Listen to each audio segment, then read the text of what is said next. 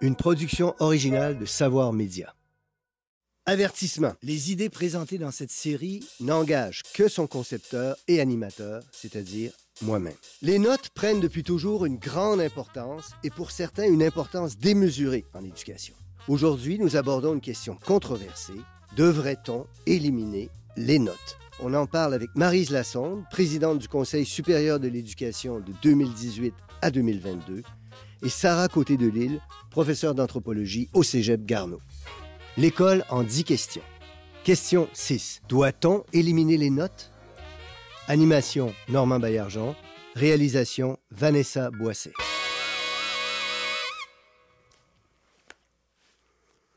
Bienvenue au sixième épisode de cette série consacrée à la philosophie de l'éducation. Notre sujet, cette fois, l'évaluation. Comme professeur, j'ai toute ma vie eu à évaluer des étudiantes et des étudiants, et j'ai souvent eu en tête le mot de mon père qui disait qu'il détestait que ses étudiants échouent parce qu'il échoue avec eux. Les enseignantes, les professeurs, vous diront volontiers qu'évaluer n'est pas la part la plus excitante de leur profession. Corriger est souvent une tâche longue, fastidieuse, tout autant que rendre certaines copies. Pour un enseignant, devant sa pile d'examens, beaucoup de questions se posent. Accorde-t-il un nombre justifié de points à telle ou telle partie de l'exercice, à tel aspect d'un texte? Est-il plus sévère au début de la pile qu'à la fin? On se pose aussi immanquablement la question plus technique de savoir si le test ou l'examen mesure bien ce qu'il prétend mesurer et s'il le fait de manière constante. Bref, si l'instrument que nous utilisons est valide et fiable. Il y a donc d'un côté toute la question de la possible imperfection, la possible subjectivité de l'évaluation. Un même texte écrit, par exemple, peut obtenir des notes très différentes selon le correcteur. Mais ce n'est pas tout. Il faut en effet aussi se demander à quoi sert l'évaluation. Car on sait bien que les évaluations en bout de piste sont potentiellement des outils de sélection et qu'elles peuvent donc jouer un rôle décisif dans le parcours de personnes évaluées, leur permettant ou non de poursuivre des études, des carrières. Pour un élève, une moyenne de 79% plutôt que de 80 peut briser un rêve. L'évaluation, pour les élèves, ou du moins pour certains d'entre eux et elles, est perçue comme un jugement sur leur valeur, leur intelligence, et elle peut être source d'un stress appelé anxiété face à l'évaluation. Un enjeu éthique important est donc soulevé par elle. D'autant que les inégalités sociales, économiques, culturelles devant l'école peuvent se refléter sur les résultats d'une évaluation. Ce serait alors peut-être surtout elle que mesureraient nos instruments d'évaluation. En faisant la somme de tous ces facteurs, on comprend pourquoi on entend parfois en éducation des voix qui réclament qu'on abolisse l'évaluation, qu'on l'abolisse sinon totalement, à tout le moins pour certains moments du parcours scolaire. Les travaux d'un important philosophe de l'éducation ont amené plusieurs à se porter à la défense de l'évaluation. Il s'agit d'Anthony Flew.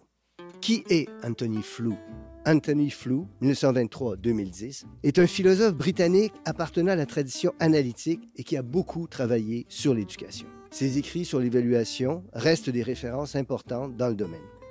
Mais son nom est aussi beaucoup cité dans les discussions sur la religion. C'est que Flew d'abord et longtemps athée, a renoncé à cette position en 2004, se déclarant alors déiste, ce qui a fait, vous le devinez, couler beaucoup d'encre.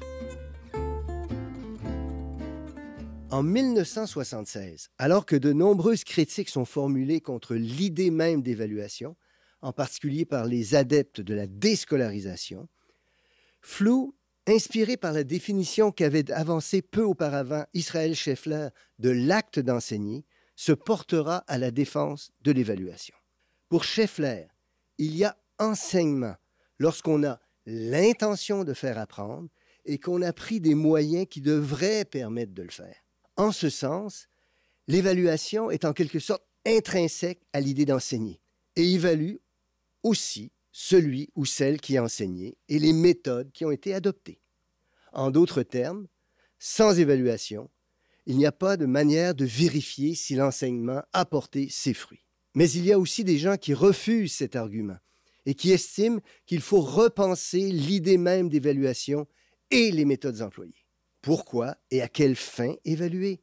Comment le faire correctement? À quoi devraient servir les évaluations?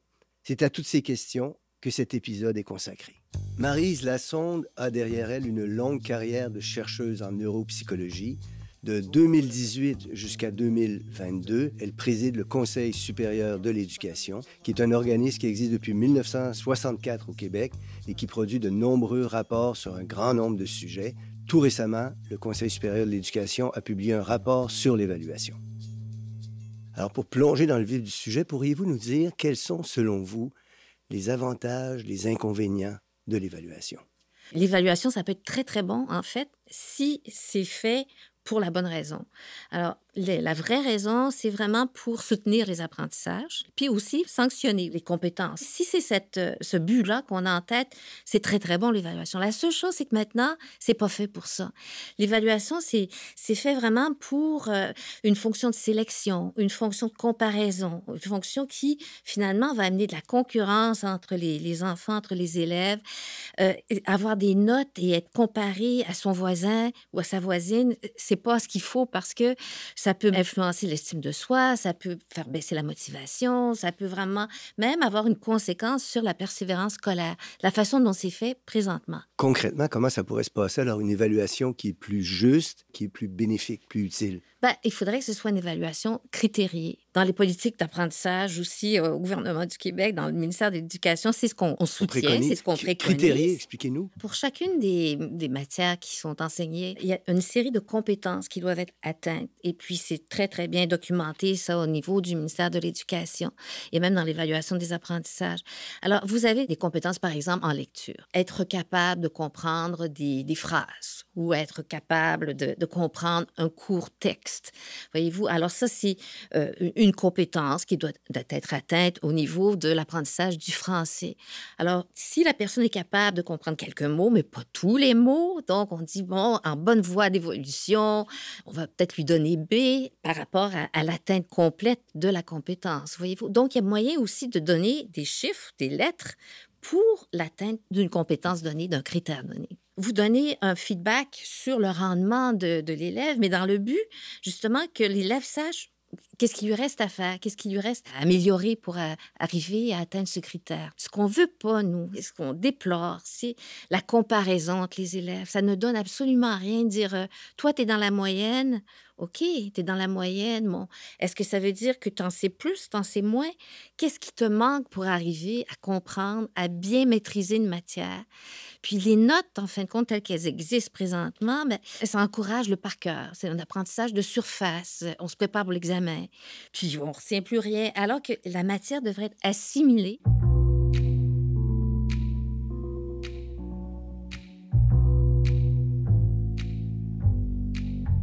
On peut penser qu'il y a des moments où l'outil de sélection est tout de même nécessaire. Prenons un exemple concret pour en parler.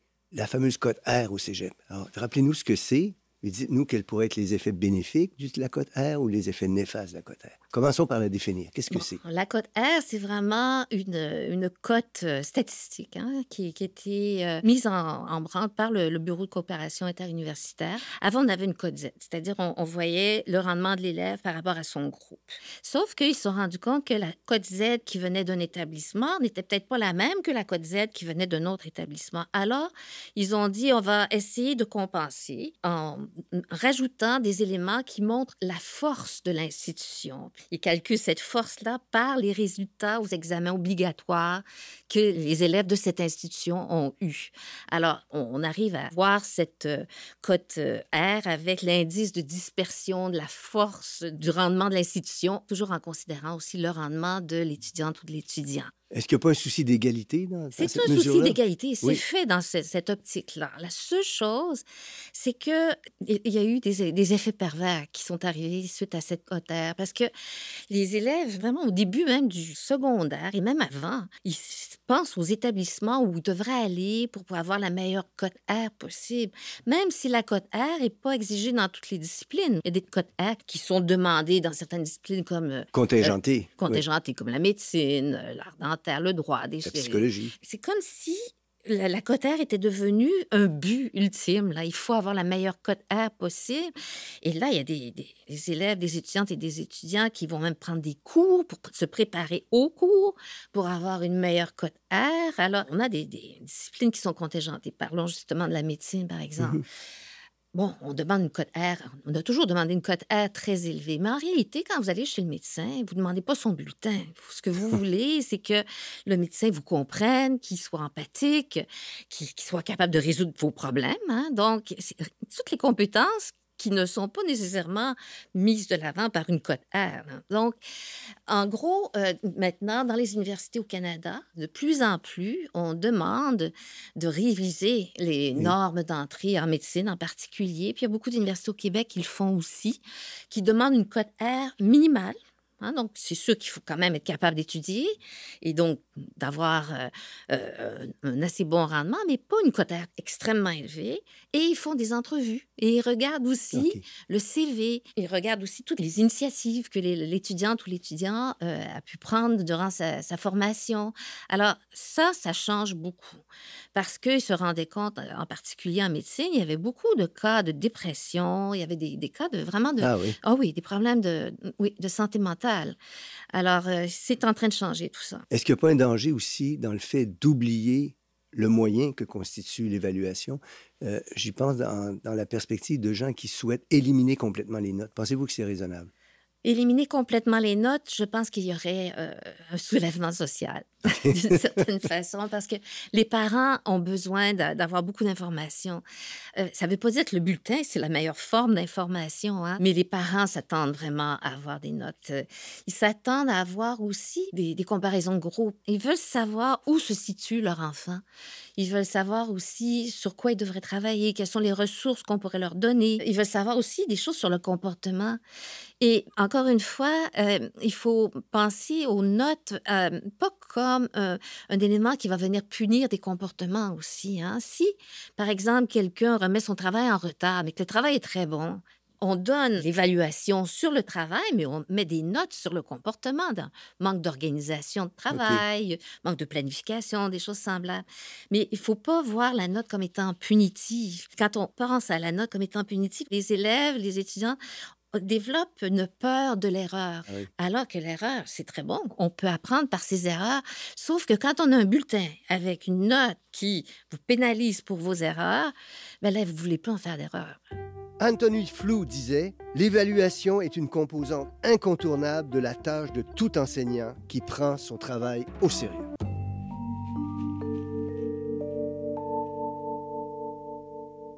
L'évaluation comme témoignage d'une capacité à résoudre des problèmes, à effectuer certaines tâches, qu'est-ce qu'on devrait modifier dans l'attitude sociale générale que nous avons sur l'évaluation pour valoriser tout ça et pas les effets pervers dont on a parlé depuis tantôt? L'évaluation critériée vous permet de faire ça. Par exemple, en Ontario, ça fait plus de 20 ans qu'ils ont l'évaluation critériée. Et eux, par exemple, les bulletins sont composés euh, euh, à partir des observations qui sont faites par les enseignantes et enseignants. Donc, c'est vraiment un jugement professionnel à partir d'entretiens avec l'élève, à partir aussi de différentes formes d'évaluation, que ce soit des présentations en groupe, des travaux écrits ou autres? Ce qu'on pourrait changer, par exemple, je pense juste en mathématiques, si vous voulez savoir, si vous comprenez un problème, mais vous regardez les, étapes de résolution du problème. Donc, on ne regarde pas juste le, produit final. Pourquoi pénaliser pour le mauvais calcul? Ça, c'est la résolution de problème. C'est comme ça qu'on peut le mesurer. Et les enseignantes et enseignants sont évidemment formés pour faire ça aussi.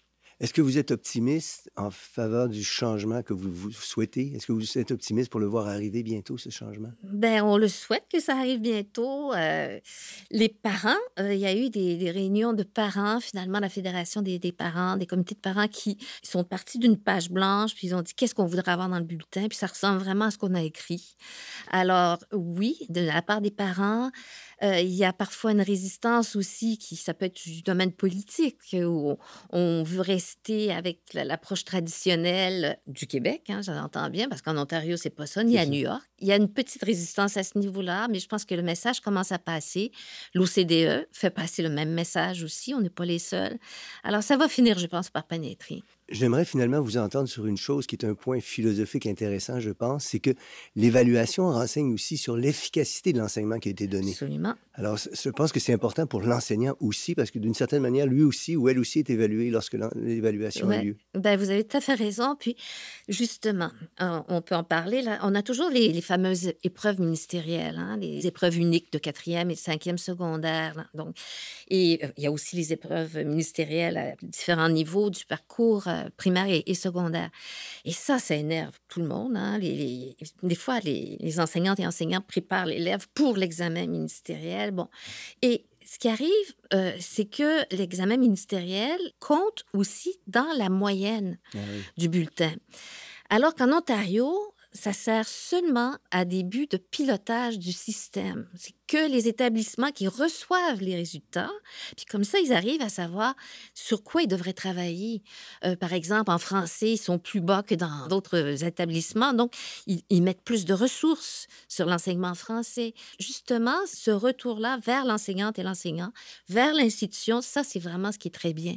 Nous, on a proposé que les, épreuves uniques euh, qui servent de sanction, il faut, faut, vraiment les avoir, mais que ça soit pas comptabilisé dans le bulletin scolaire, en fait, que ça ne serve qu'à des fins de pilotage du système on a l'impression que c'est un changement de mentalité collective par rapport à l'évaluation qui s'imposerait. Euh, comment on pourrait travailler à faire advenir ce changement de mentalité? Ben, écoutez, au Conseil, on a publié euh, une étude des recherches sur la santé mentale des, enfants et des adolescents. Les statistiques sont très mauvaises. Euh, donc, il y a beaucoup d'anxiété, beaucoup de dépression. On n'est pas les seuls. C'est la même chose aux États-Unis et plusieurs endroits dans le monde. Et là, tout ça, ça a été amplifié par la COVID. Et donc, Pensons juste au bien-être de l'enfant. Pourquoi le stresser davantage en le comparant à tout le reste de sa classe? Juste lui dire, écoute, c'est correct, tu as un petit peu de misère là-dedans, mais en travaillant là-dessus, tu vas arriver à maîtriser ton français. Alors, pourquoi le comparer aux autres? Qu'est-ce que ça donne? C'est une vaste et complexe question que celle de l'évaluation. Je vous remercie pour vos délicats et sensibles éclairages, Madame Lasson. Merci beaucoup. Merci à vous. Je m'appelle Flavie et j'ai 12 ans. Et maintenant, je tente d'expliquer un concept philosophique à une enfant de 12 ans. C'est tout un défi pédagogique. Aujourd'hui, Flavie, on a parlé d'évaluation à l'école, c'est-à-dire des fameuses notes. Et il y a des gens qui veulent éliminer les notes. Ils vont dire, les notes, ça stresse inutilement les élèves. Ensuite, on n'est pas vraiment sûr que ça mesure les choses qu'on prétend que ça mesure.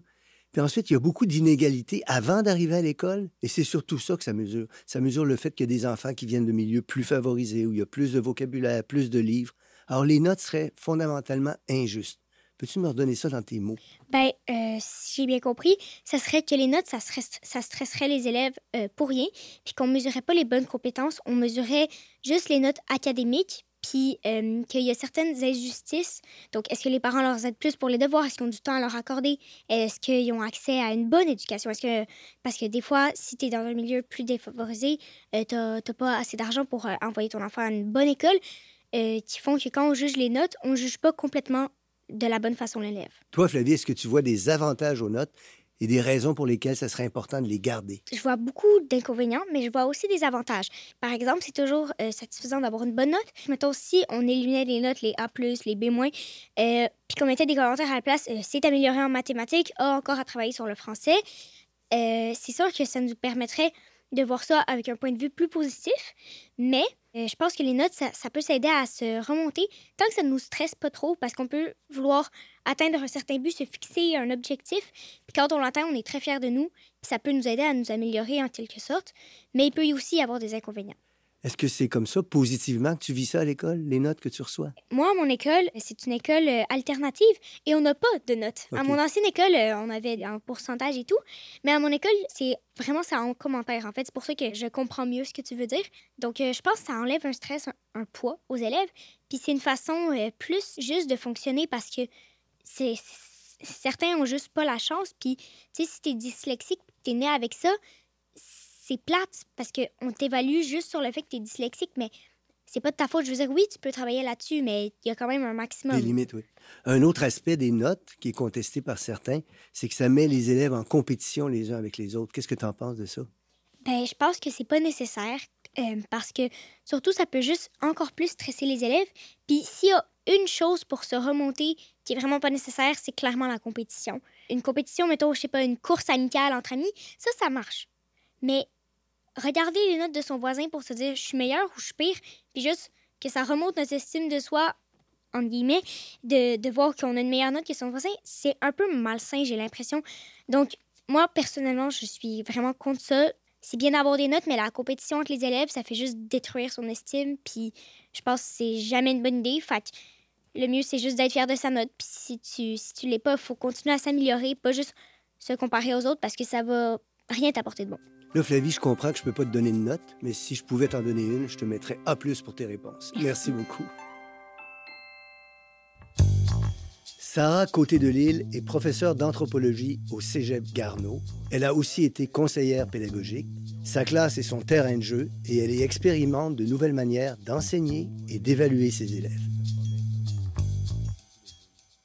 Vous avez développé de nouvelles méthodes pour évaluer vos élèves.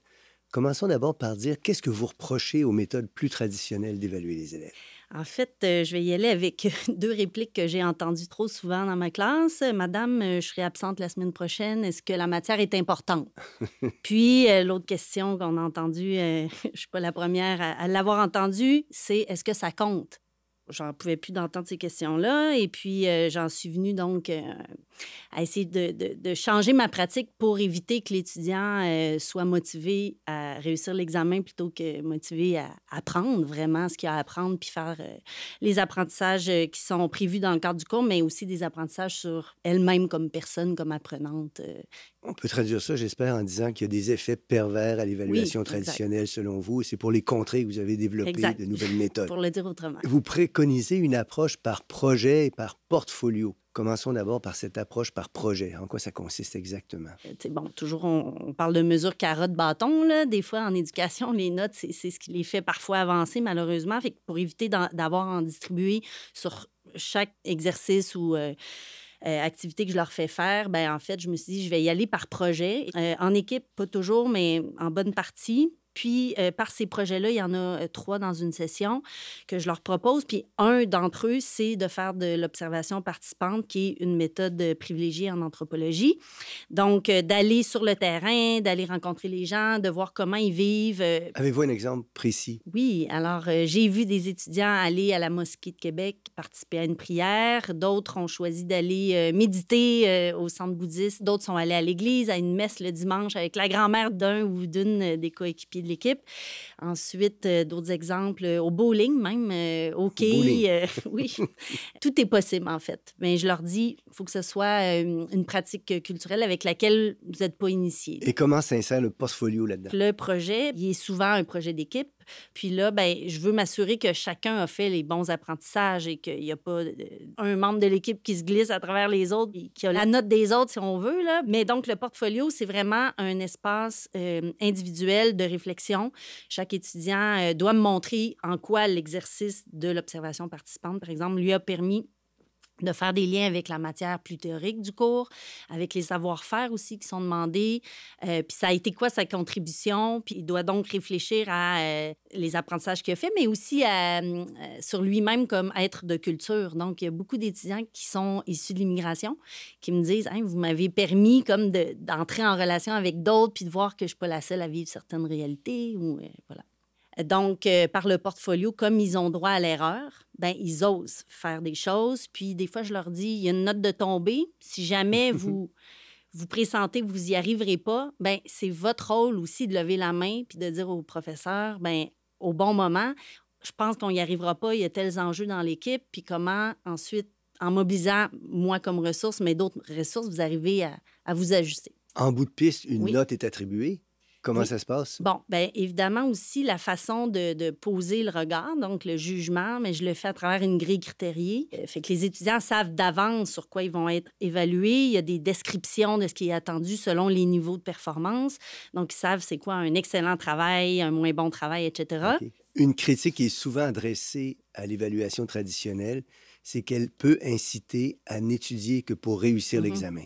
Est-ce que vous avez le sentiment que ce que vous mettez de l'avant permet de faire en sorte que l'apprentissage est plus profond, perdure, et plus heureux. Oui, tout à fait. Puis je relisais des petits commentaires que j'ai eus au fil des sessions de mes étudiants. Il y en a plusieurs qui m'ont même écrit après avoir vu en quoi le cours leur servait maintenant dans leur vie quelques années après le cégep. Puis, euh, dans le cadre du cours, souvent en fin de session, je reviens avec le plan de cours qu'on a vu en début de session. Puis, je leur dis maintenant, faites des constats. Qu'est-ce que vous avez appris de ce que je vous avais annoncé que vous apprendriez? Puis, les étudiants disent hey, c'est comme si finalement, je réalise que j'ai vraiment fait des apprentissages qui vont durer. Puis, pour une fois, j'ai pas eu à recracher de la matière euh, pour l'oublier le lendemain, pour remplir mon cerveau d'autres choses. J'imagine que rien ne vous ferait revenir à des modes plus traditionnels d'évaluation. Non.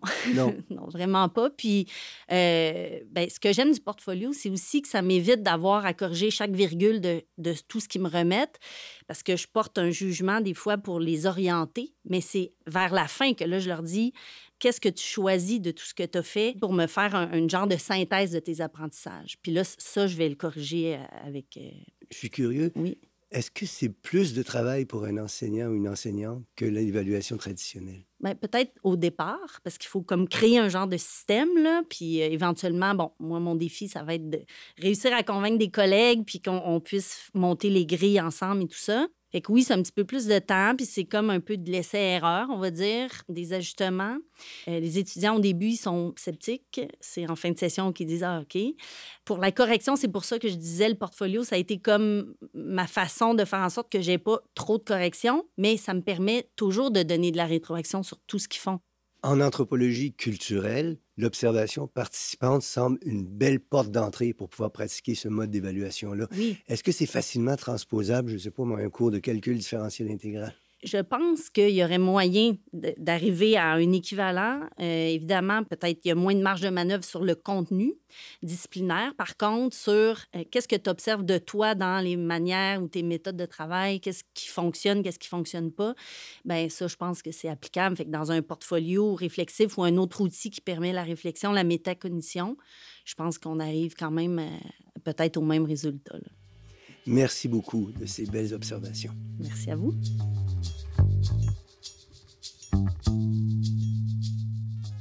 Anthony Flou nous a dit que l'évaluation fait partie intégrante de l'enseignement. Mais quant à la façon de l'amener, aux usages qu'on peut en faire, ces questions se posent et continueront sans doute de se poser avec une grande acuité. Mais elles ne remettent pas en question le principe de l'évaluation. En attendant, c'est à vous qu'il revient d'évaluer le présent épisode.